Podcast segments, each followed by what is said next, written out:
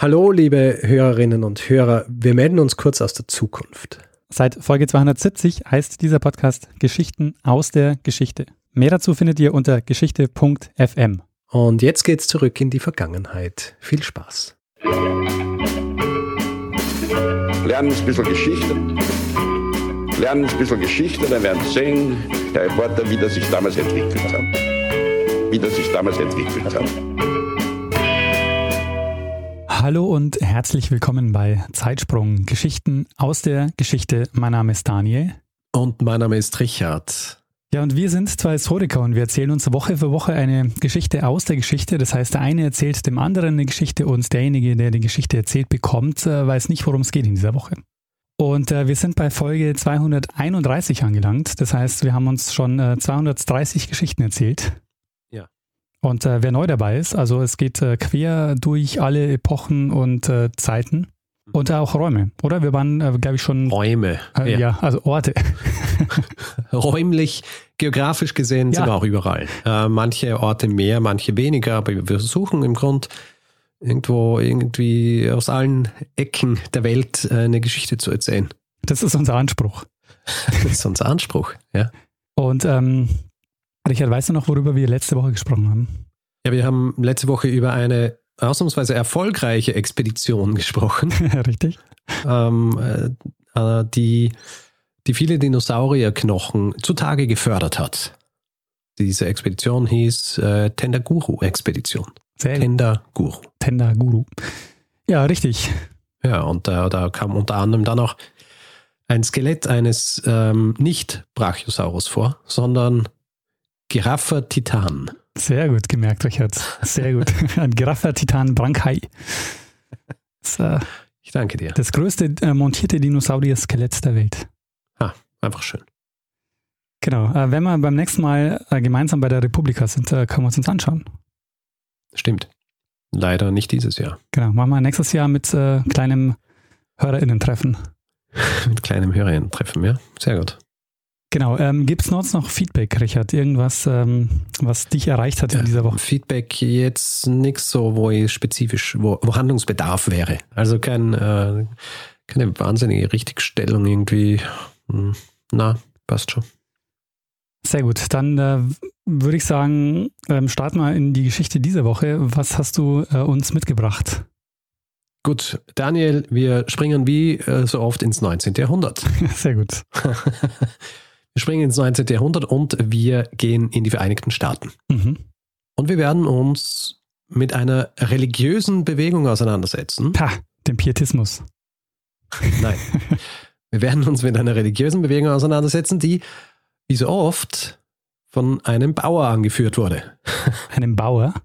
Von einem Bauer. Ja. Im Gegensatz zu vielen anderen Bewegungen gibt es aber für diese Bewegung ein spezifisches Datum, an dem man das Ende dieser Bewegung festmachen kann. Mhm. Und dieses Ende dieser Bewegung war ein Ereignis, das aufgrund der schwerwiegenden Bedeutung, die es äh, für diese Bewegung gehabt hat, auch gleich einen eigenen Namen bekommen hat. Mhm.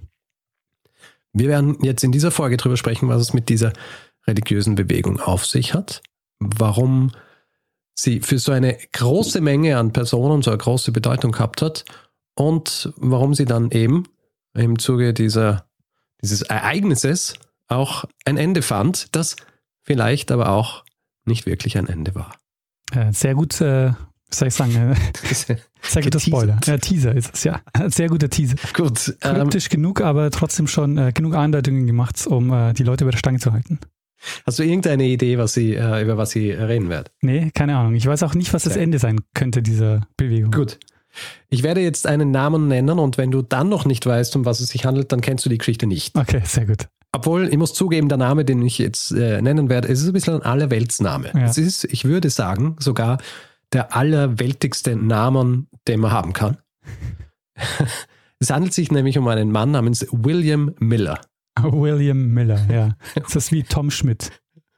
Ja, oder halt äh, Wilhelm Müller. Wilhelm Müller. Also, was wäre noch mehr Standardname Hans Müller wahrscheinlich, oder? Ja, Hans Müller. Wobei der häufigste äh, Nachname in Österreich ist ja Gruber. Ja, Gruber. Äh, in, in, Österreich. In Österreich. Deutschland ja. ist, glaube ich, Müller, oder? Ich glaube Müller oder Meier wahrscheinlich. Müller oder Meyer. Ja. Na, egal. Auf jeden Fall, äh, William Miller ist der Mann, mit dem diese Geschichte beginnt. Er wird am 15. Februar 1782 in Pittsfield, Massachusetts, also an der Ostküste der USA, geboren.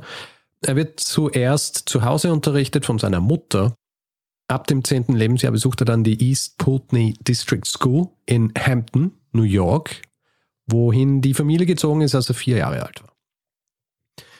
Seine Schulbildung schließt er mit 18 Jahren ab. Es gibt auch keinen Hinweis darauf, dass er danach andere offizielle Ausbildung, äh, also offizielle Schulbildung noch genossen hätte. Allerdings im Lauf seiner Jugend hat er Zugang zu diversen Bibliotheken gehabt und er hat davon wohl auch recht viel Gebrauch gemacht. Also er ist ähm, äh, ein, ein belesener junger Mann gewesen. Mit 21 Jahren heiratet er dann eine äh, Dame namens Lucy Smith, auch ein eher Allerweltsname, wenn man so will. ja. Müller und Schmid. Ich meine, ja, was ist mehr? Auf jeden Fall, er heiratet Lucy Smith und gemeinsam ziehen sie dann in einen Ort, der in der Nähe liegt, namens Putney, wo auch schon diese Schule war, die er besucht hat. Und er beginnt dann dort als Bauer zu arbeiten, als Farmer. Und er, ähm, er ist so jemand, der auch gern, wie soll ich sagen, so ein bisschen Aufgaben übernimmt, Verantwortung übernimmt. Also er wird auch in, in diesem Ort dann schnell mal äh, zu, in diverse Positionen gewählt.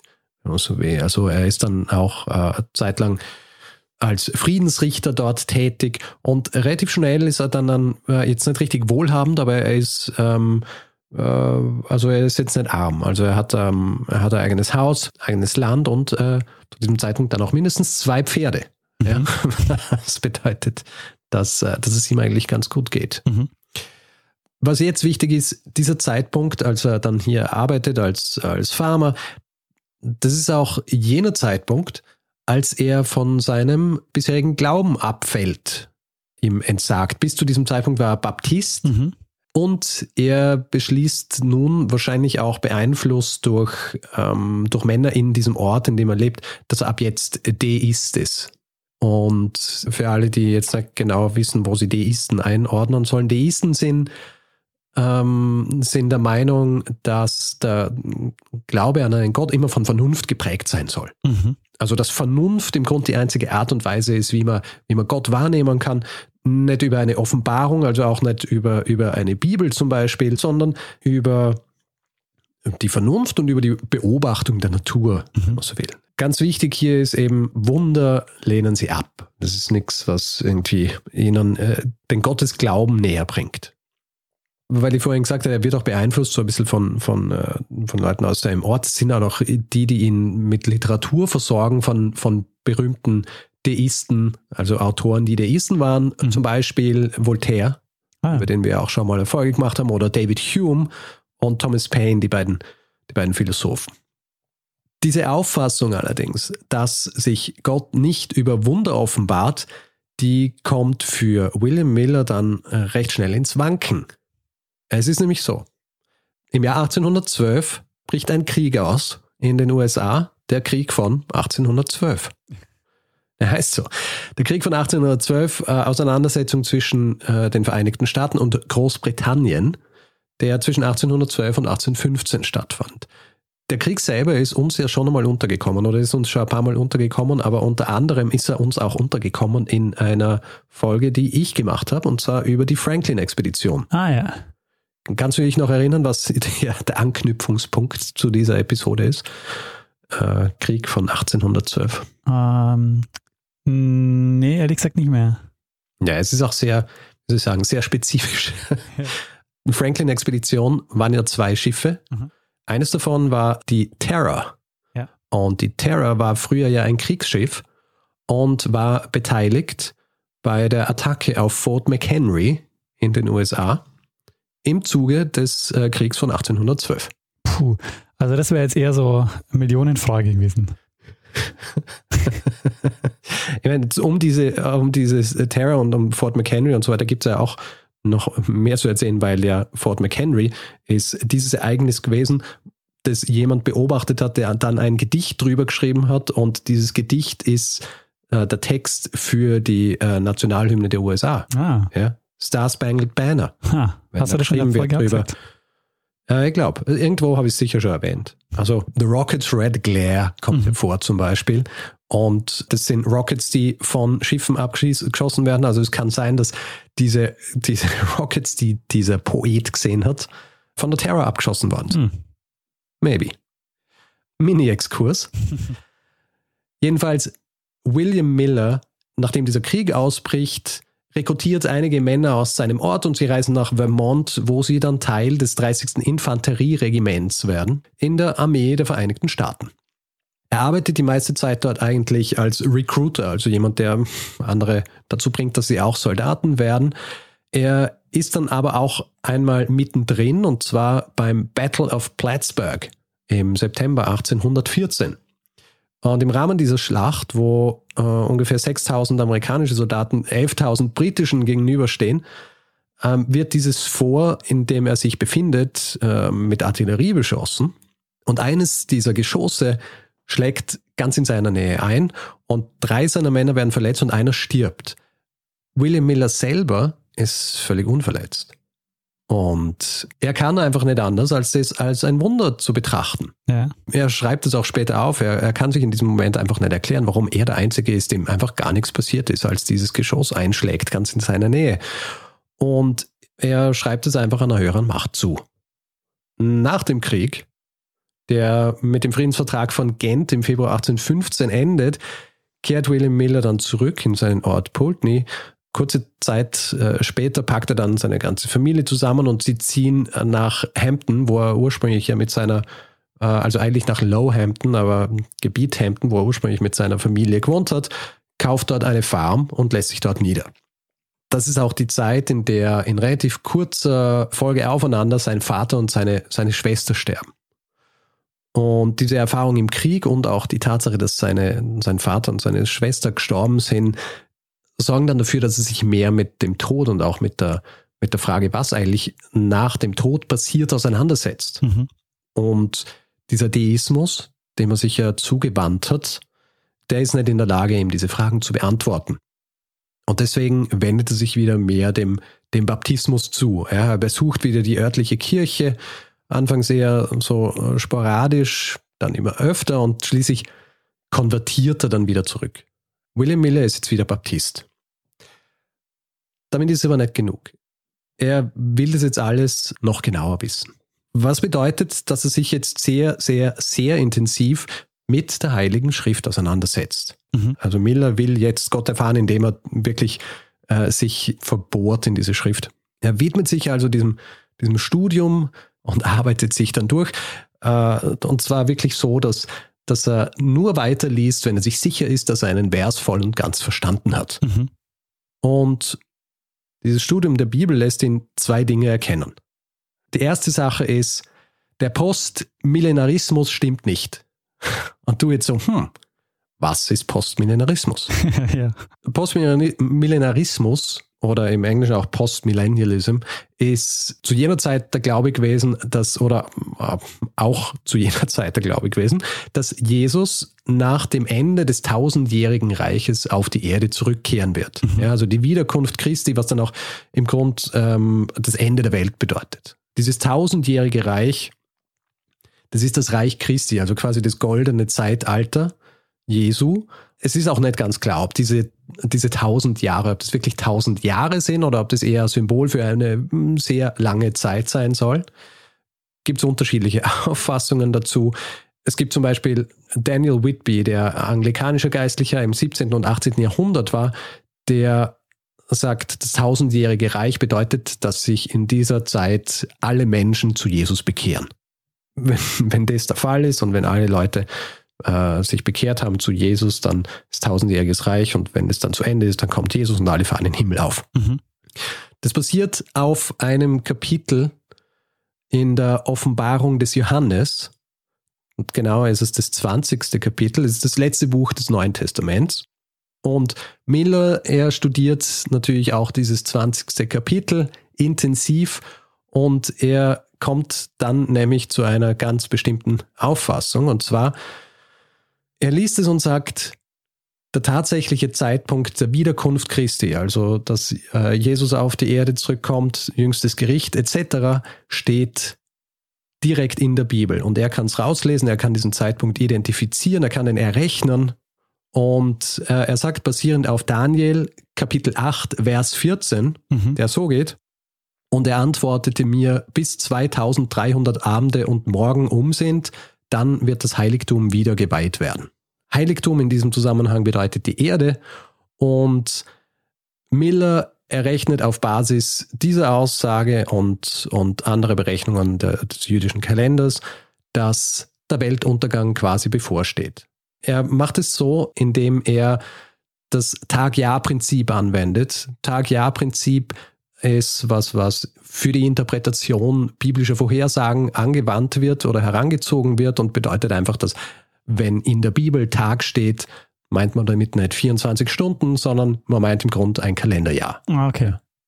Und er ist jetzt also der Auffassung, dass diese 2300 Tage, die in Daniel Kapitel 8, Vers 14 erwähnt werden, in Wirklichkeit 2300 Jahre sind. Und er beginnt die Rechnung im Jahr 457 vor Christus. Ich sage jetzt einfach vor Christus, weil wir die ganze Zeit von Christus sprechen. Ansonsten würde ich ja sagen vor der Zeitenwende. Aber auf jeden Fall, er sagt, diese Berechnung startet im Jahr 457 vor Christus und zwar als Artaxerxes der Erste von Persien erlässt, dass Jerusalem wieder aufgebaut werden muss. Mhm. Und dann rechnet er noch ein bisschen weiter und er kommt dann zu dem Schluss, dass das Ende der Welt bzw. die Wiederkunft Christi um das Jahr 1843 passieren wird. Wir sind jetzt im Jahr 1818. ja? Da kommt er schon zu diesem Schluss und er geht damit aber noch nicht an die Öffentlichkeit. Hat er noch Zeit? Er hat, jetzt, er hat noch Zeit. Er studiert noch ein bisschen weiter, weil er will sich sicher sein, dass das auch wirklich stimmt. Ja. Im Jahr 1823, laut seiner Aufzeichnungen, kommt er dann zum Schluss, dass seine Berechnungen richtig sein müssen. Und äh, es gibt ein Dokument aus dem Jahr 1822, da sagt er, I believe that the second coming of Jesus Christ is near, even at the door, even within 21 years, on or before 1843. Hm. Man würde jetzt auch erwarten, okay, jetzt, jetzt ist er, jetzt weiß er, dass, äh, dass es stattfinden wird, sollte es eigentlich gleich mal so vielen Leuten wie möglich sagen, damit sie auch sich darauf vorbereiten können. Entsprechend, aber es dauert noch eine Zeit. Das erste Mal, als er das nicht nur Freunden und Familie und so weiter erklärt, ist es das Jahr 1831. Und er, er fängt an, im Jahr 1831 diese Erkenntnis zu predigen. Interessanterweise, das erste Mal, als er das predigt, ist er in einem kleinen Dorf namens Dresden. Äh, aber nicht Dresden, ähm, Germany, sondern Dresden, New York. Im Jahr 1832 schickt er dann 16 Artikel an den Vermont Telegraph, ähm, seine, eine religiöse Zeitung, also eine Baptistenzeitung, wo er erklärt, was es mit seinen Erkenntnissen auf sich hat. Und äh, eben sagt, ja, 1843 kommt Jesus Christus wieder und wird alle richten. Mm, natürlich wird er daraufhin mit Anfragen bombardiert. Die Leute schreiben ihm Brief, wollen mehr wissen und ähm, es wird so viel, dass er das nicht alles beantworten kann. Also schreibt er ein Traktat, 64 Seiten, das er im Jahr 1834 dann veröffentlicht. Damit ist der Grundstein gelegt was als nächstes kommen wird, und zwar eine regelrechte Bewegung, die ich vorher auch schon angesprochen habe. Eine Bewegung, die im Englischen Millerism heißt, bei uns würde ich sagen der Millerismus. Und diese Bewegung ist im Grunde eine groß angelegte Kampagne, um diese Lehren, um diese Erkenntnis, dass Weltuntergang bevorsteht, unter die Leute zu bringen. Er kriegt Unterstützung von unterschiedlichen Personen. Eine der wichtigsten Personen hier ist ein gewisser Joshua Vaughn Himes, der nicht nur die Lehren des Miller selbst predigt, sondern er veröffentlicht es auch in diversen Publikationen. Also zuerst gründet er mal eine monatliche Zeitschrift namens Sign of the Times die zum ersten Mal im Februar 1840 veröffentlicht wird. Und dann werden weitere Publikationen gegründet. Nicht direkt von Heims, aber inspiriert auch ich bin fast versucht zu sagen, sie schießen wie Pilze aus dem Boden, ja? Mhm. um hier eine Metapher zu verwenden. Zum Beispiel in New York City, in Philadelphia, aber auch in Kanada, also Montreal, werden Zeitschriften gegründet. Sie werden dann auch so gegründet, dass sie spezifische Demografien ansprechen. Also es gibt The Advent Message to the Daughters of Zion, ist direkt an Frauen gerichtet, und es gibt The Advent Shield und das ist eher ein, an, ein, an ein akademisches Publikum gerichtet. Mhm. Insgesamt gibt es mindestens 48 Publikationen, die sich mit dieser Thematik auseinandersetzen. Viele davon haben, haben eher kurze Lebensdauer, tragen aber trotzdem dazu bei, dass sich diese Lehren Millers äh, von einer, wie soll ich sagen, eher lokalen und obskuren religiösen Bewegung zu einer nationalen Bewegung wandeln. Und je näher das, dieses Datum der Wiederkunft Christi kommt, desto mehr wird auch produziert. Also zum Beispiel im Mai 1843 werden insgesamt 21.000 Ausgaben und diverser Miller-Zeitungen pro Woche gedruckt. Mhm. Also Ausgaben, ähm, Kopien pro Woche, was ähm, ja sehr viel ist. Viel, mhm. viel Papier, das hier bedruckt wird mit, ähm, mit Informationen zu dem bevorstehenden Weltuntergang. Ja. Miller selber zieht auch durchs Land und predigt überall, also nicht nur USA, sondern auch in Kanada und viele, die seine Lehren hören, ähm, die nicht aus den USA sind oder auch nicht aus Kanada, die kehren dann auch wieder zurück in, in Irland und, und verbreiten auch hier diese Lehre von Miller. Ja, also es gibt auch welche, die nach Großbritannien zurückkehren, die nach Australien zurückkehren, die dann dort auch eigene Publikationen gründen.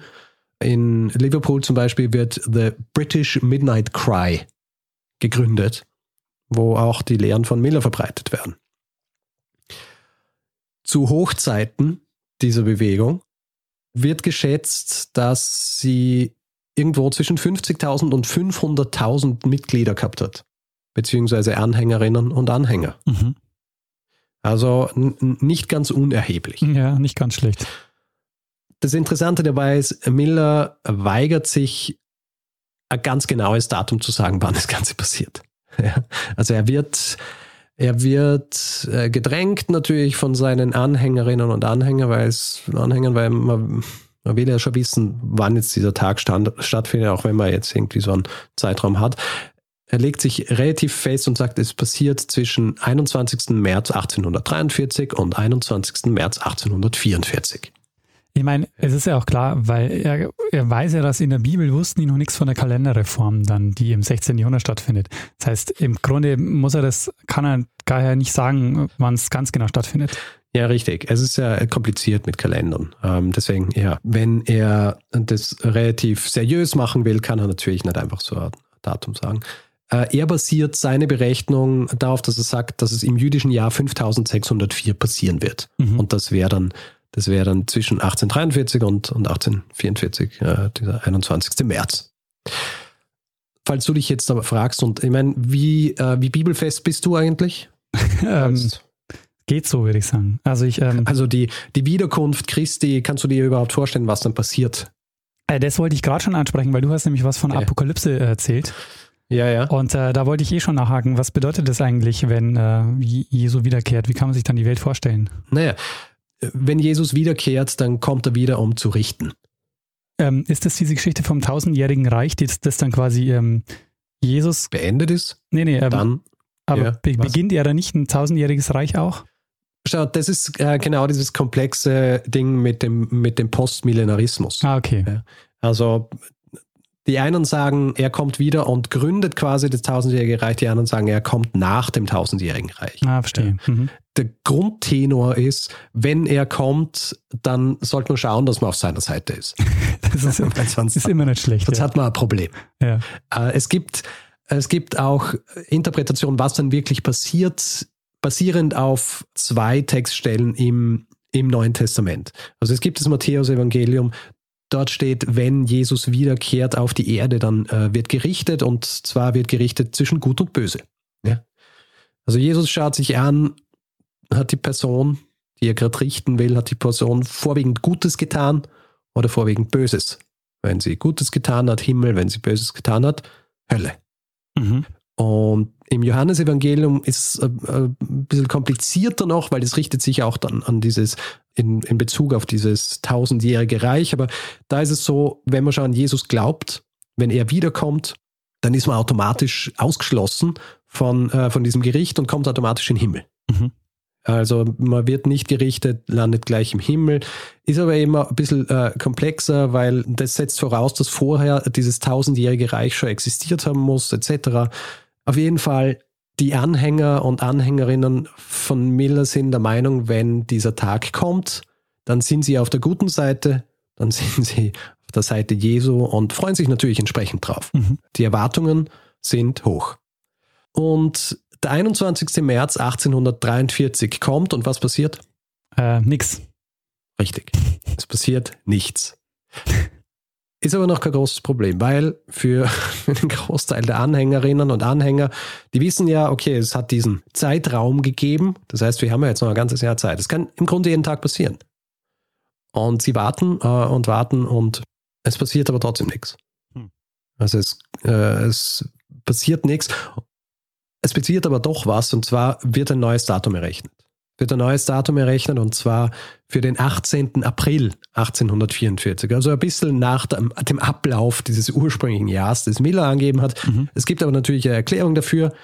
Das Ganze ist ja, ist ja hochseriös berechnet. Es ist ja nicht einfach so, dass sich was überlegt hat, sondern sie beruhen, also diese Erklärung beruht auf der Verwendung des Kalenders der Karäer und nicht auf dem rabbinischen Kalender. Hm. Karäer, falls du dich fragst, eine eigene jüdische Religionsgemeinschaft, aber auch eigene Volksgruppe und die haben einen eigenen Kalender, Mhm. der sich unterscheidet vom rabbinischen Kalender und basierend auf diesem Kalender sagen sie jetzt, am 18. April 1844 kommt Jesus Christus wieder auf die Erde zurück.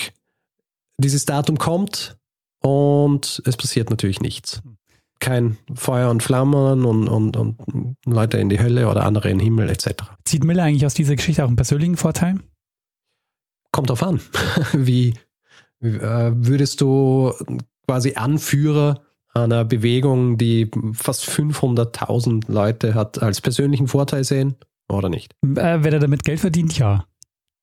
Also ich, ich glaube nicht, dass er damit dezidiert Geld verdient. Mhm. Ja, also es ist jetzt nicht so, er ist jetzt nicht so der klassische Snake Oil. Verkäufer, der dann so sagt, ja, da ist das und äh, kauft euch oh, das Vorbereitungskit für 55 Dollar, dann äh, kommt es auch sicher in, in den Himmel und so weiter. Okay. Ja. ja. Also so ist nicht. Also dieses Datum 18. April 1844, das schon ein bisschen dieses Verlegenheitsdatum war, das kommt und es passiert nichts. Heims, den ich vorher schon erwähnt habe, der ja Mitwortführer dieser, dieser Bewegung war und auch diese Publikationen gegründet hat, sagt in einer dieser Publikationen im Advent Herald am 24. April, also einige, einige Tage nach diesem Datum, wo es passieren hätte sollen, er gibt zu, dass sie sich tatsächlich ein bisschen verrechnet haben. Er gibt kein neues Datum an, sagt aber auch, dass sich nichts daran ändern wird, dass das Ende nah sei. Mhm. Ja, es, es wird kommen. Und jetzt kommt ein weiterer Mann auf den Plan, ein gewisser Samuel S. Snow. Und der ist auch Teil dieser Bewegung. Ursprünglich war er Skeptiker, ist dann auch konvertiert zum Millerismus. Und er verkündet im August 1844 die sogenannte Seven-Month Message, beziehungsweise den True Midnight Cry. Und er sagt, er hätte noch einmal weitere Berechnungen angestellt, die einiges komplizierter und komplexer wären als die vorigen. Und er hätte jetzt ein neues, definitives Datum. Und dieses neue Datum ist der 22. Oktober 1844. Und dieser 22. Oktober 1844, es ist ein Dienstag. Dieser Tag kommt, der Tag geht, aber wer ist nicht da? Ah, Jesus. Richtig. Und jetzt ist dieser Zeitpunkt, wo man sagen kann, dass dieses Ereignis stattfindet, das ich vorhin referenziert habe in der Einleitung, dieses Ereignis, das direkt am Tag danach passiert bzw. entsteht. Und zwar ist es ein Ereignis, das in die Geschichte als The Great Disappointment eingegangen ist. Ah, Sie stellen den Miller Also- zur Rede.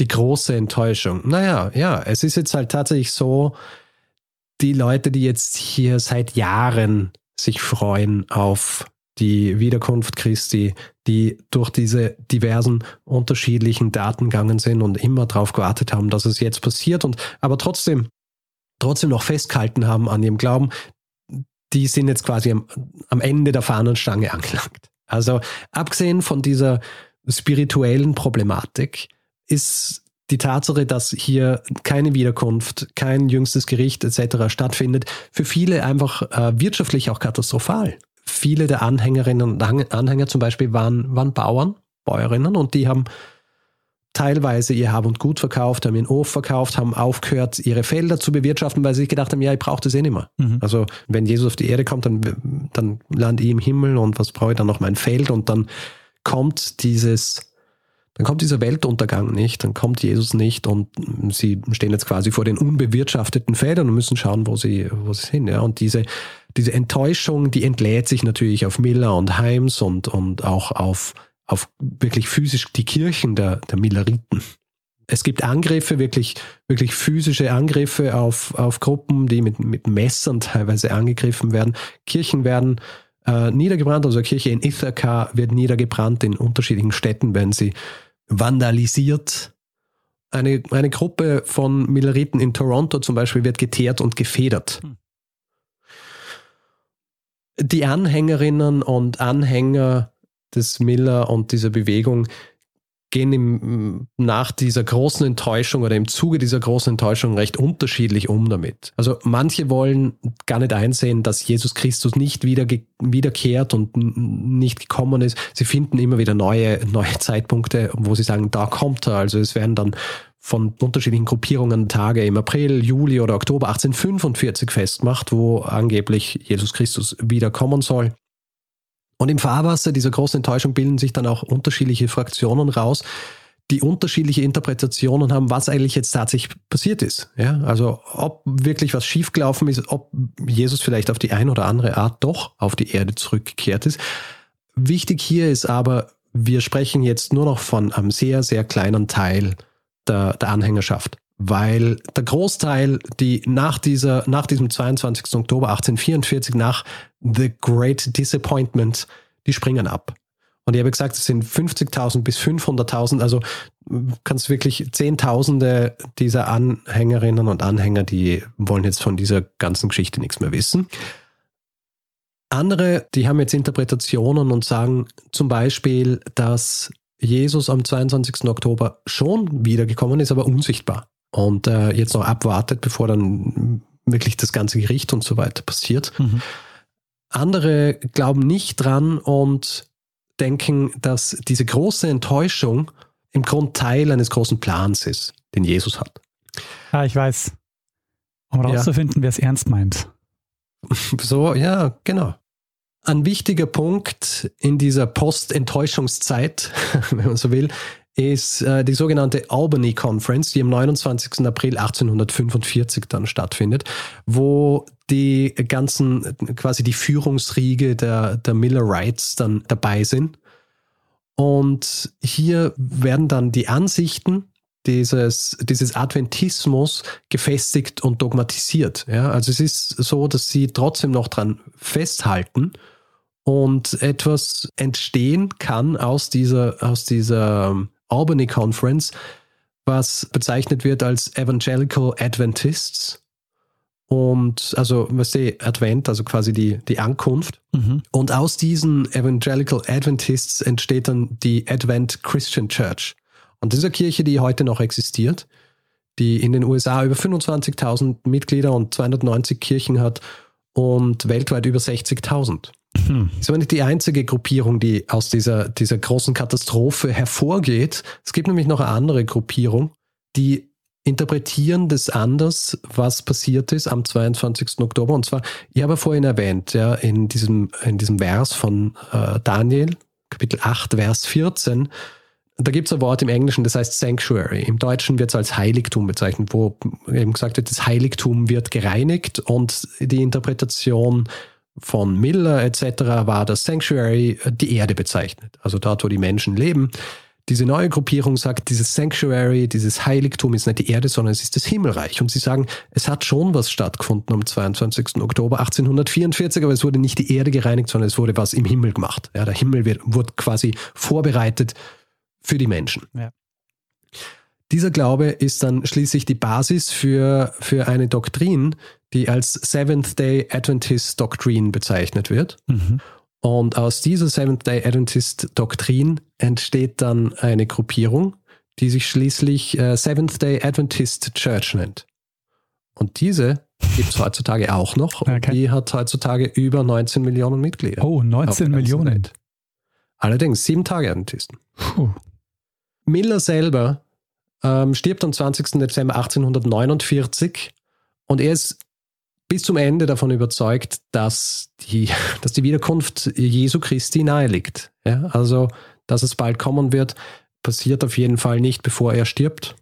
Und ähm, sein Haus in Lowhampton, von dem ich vorhin erzählt habe, das er sich kauft, nachdem er aus dem Krieg zurückgekehrt ist, ist heute ein Museum. Zu seinen Ehren. Verstehe. Damit wäre ich jetzt am Ende meiner Geschichte über William Miller, einen Mann, dessen intensives Studium des Neuen Testaments ihn davon überzeugt, dass das Ende der Welt bevorstehe und der daraus auch eine riesige Bewegung machen hat können. Und obwohl sich das Ganze zwar als ein Trugschluss herausstellt, sorgt es trotzdem dafür, dass sich daraus unterschiedliche Glaubensrichtungen und sogar Kirchen formiert haben, die es auch heute noch gibt. Äh, wusstest du eigentlich diese Geschichten vorher schon? Also warst du äh, so bibelfest oder äh, hast du das jetzt angelesen? Nein, also nicht so spezifisch. Also so diese, in welchem Teil der Bibel jetzt war es über die Apokalypse und über, ähm, über Wiederkunft Christi und so weiter steht. Na, absolut nicht. Es ist auch so, dass im Zuge meiner Recherchen jetzt, ähm, es ist so ein bisschen ein, ein Rabbit Hole, weil es ist alles sehr komplex, ja. was diese Dinge angeht, weil, ähm, wie soll ich sagen, es obliegt ja im Grunde jedem, jedem Einzelnen, diese Dinge zu interpretieren und viele Leute interpretieren es auf unterschiedliche Art und Weise. Mhm. Arten und Weisen. Und das sehen wir ja auch an diesem Beispiel. Und deswegen, es ist, es ist sehr interessant zu sehen, wie die gleichen Verse auf so viele unterschiedliche Arten und Weisen interpretiert werden können und zu unterschiedlichen äh, Schlüssen führen. Ja, allein, dass man ähm, auf Basis von der Zahl 2300 ähm, so genaue Berechnungen anstellen kann, dass man hier äh, Tage in der Gegenwart zählen kann äh, oder ähm, festlegen kann. Ja, aber wie soll ich sagen, man muss, ähm, man muss einen gewissen Willen haben, sich ein bisschen aus dem Fenster zu lehnen. du darfst nicht immer auf der sicheren Seite sein, wenn du, wenn du solche Interpretationen an, an, anstellst. Also ich muss ja sagen, ähm, diese Geschichte kannte ich noch nicht und die, mir sagt auch die Sieben-Tags-Adventisten, äh, die haben mir auch vorher nichts gesagt. Aber, Kennst du nicht, oder was? Nee, also die Adventisten, ja, die habe ich schon mal gehört, aber die, die vom siebenten Tag, die kenne ich noch nicht. Es gibt im neunten Bezirk, Wien-Alsergrund, gibt es eine Kirche. Zum Beispiel. Steht auch groß drauf. Ah, ja, dann habe ich, hab ich das mal überlesen.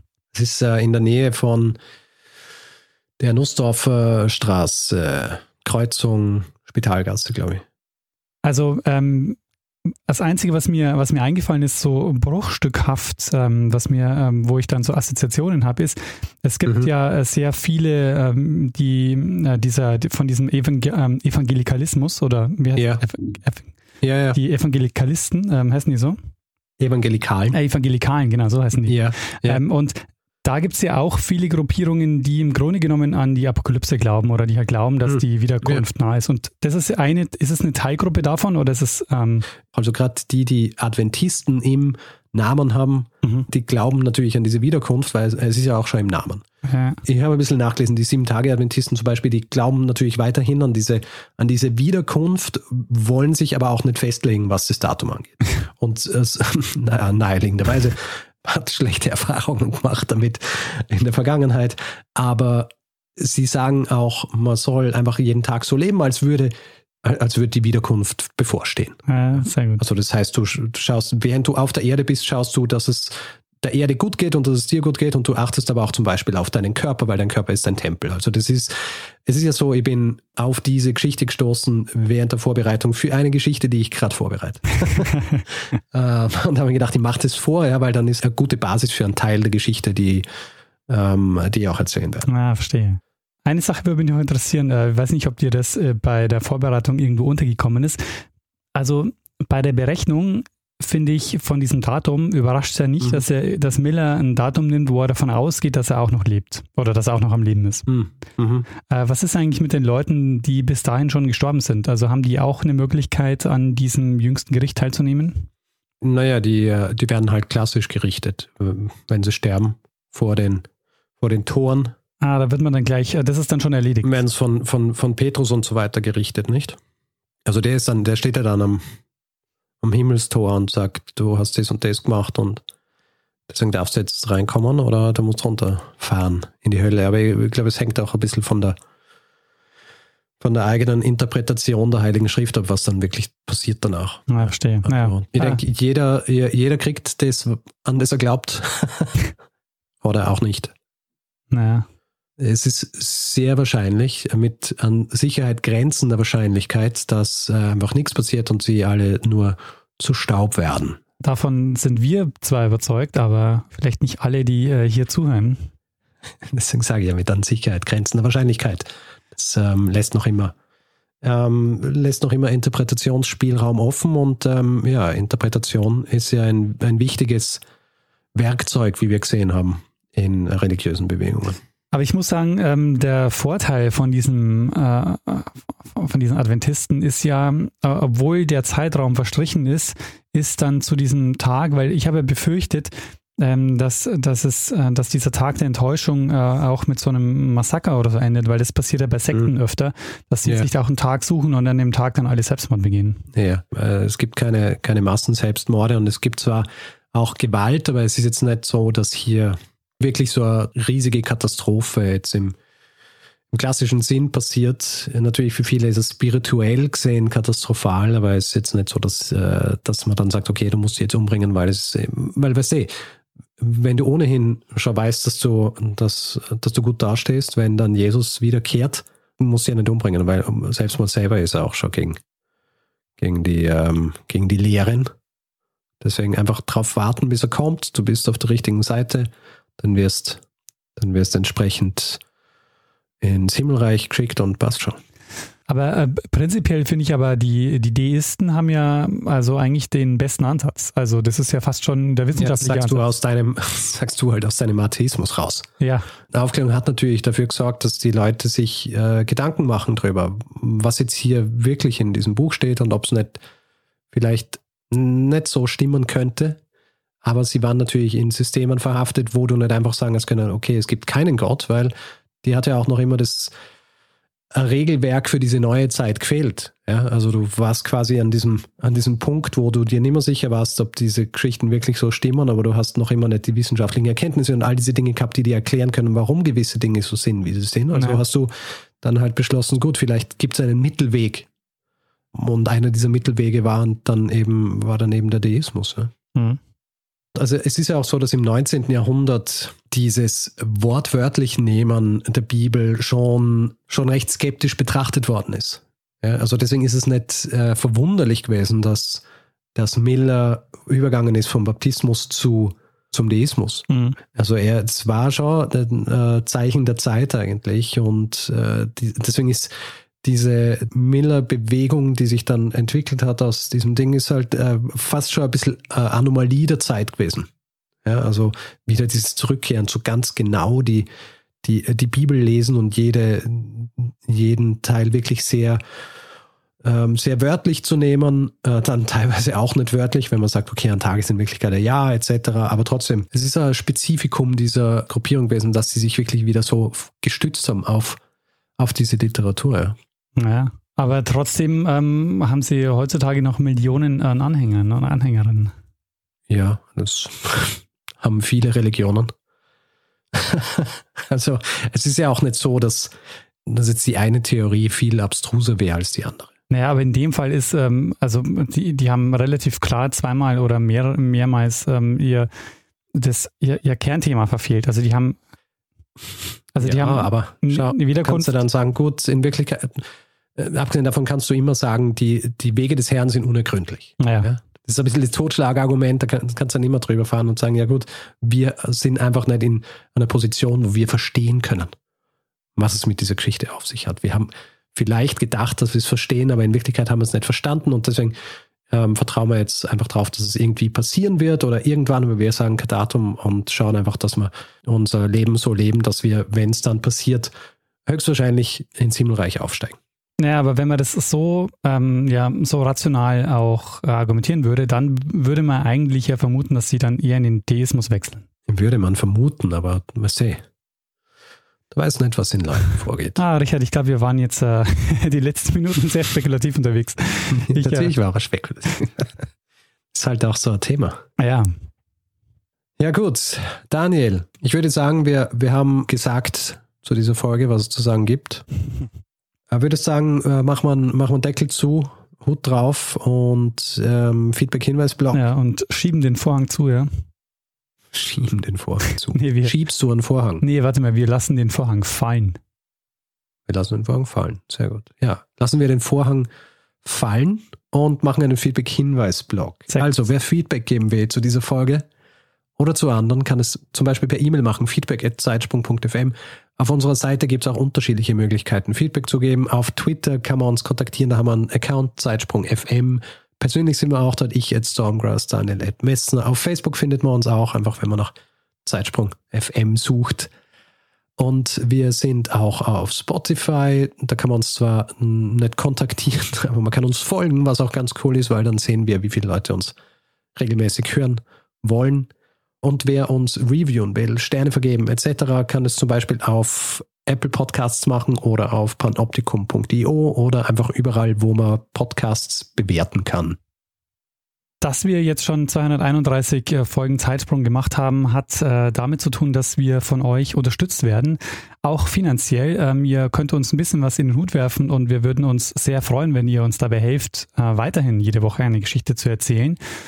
Und ähm, wir bedanken uns in dieser Woche bei Jan, Mattis, Franziska, Stefan, Zillmann, Nikola, Marc, Bernhard, Michael, Susanne, Birgit, Nico, Alexander, David, Henning, Timo, Janine, Christian, Priscilla, ähm, Silat, Andreas, Michael, Bianca, Johanna, Berthold, Walter, Barbara, Jonathan, Pflüger, Karine, Florian, Oliver und Florian. Vielen Dank für eure Unterstützung. Ja, vielen herzlichen Dank. Tja, Richard, dann äh, würde ich sagen, wir beenden diese Folge, wie wir fast alle Folgen bislang auch beendet haben. Nämlich Mhm. indem wir einem das letzte Wort geben, der es immer hat. Bruno Kreisky. Lernen ein bisschen Geschichte.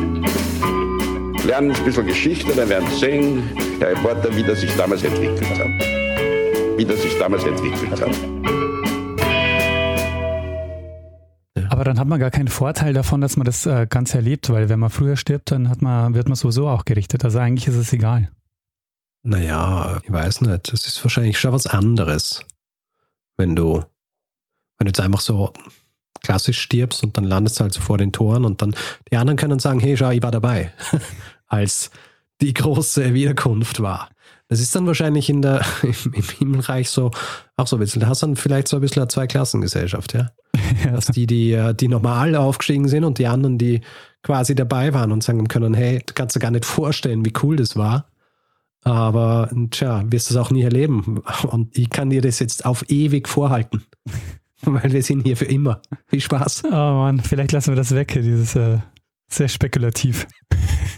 Ah, du findest, es ist sehr spekulativ im Gegensatz zu all den anderen Dingen, die ich jetzt hier gerade erzählt habe. nee, das nicht. Okay. Aber ähm, wir, Oh gut, ja, in, uns in der, diesen- in in, diesen der, in halt. Exegese Ja. wird diese Theorie wahrscheinlich nie wirklich besprochen. Aber äh, das hindert mich ja auch nicht dran, es zu besprechen, weil ähm, äh, ist ja alles Interpretation hier. das stimmt.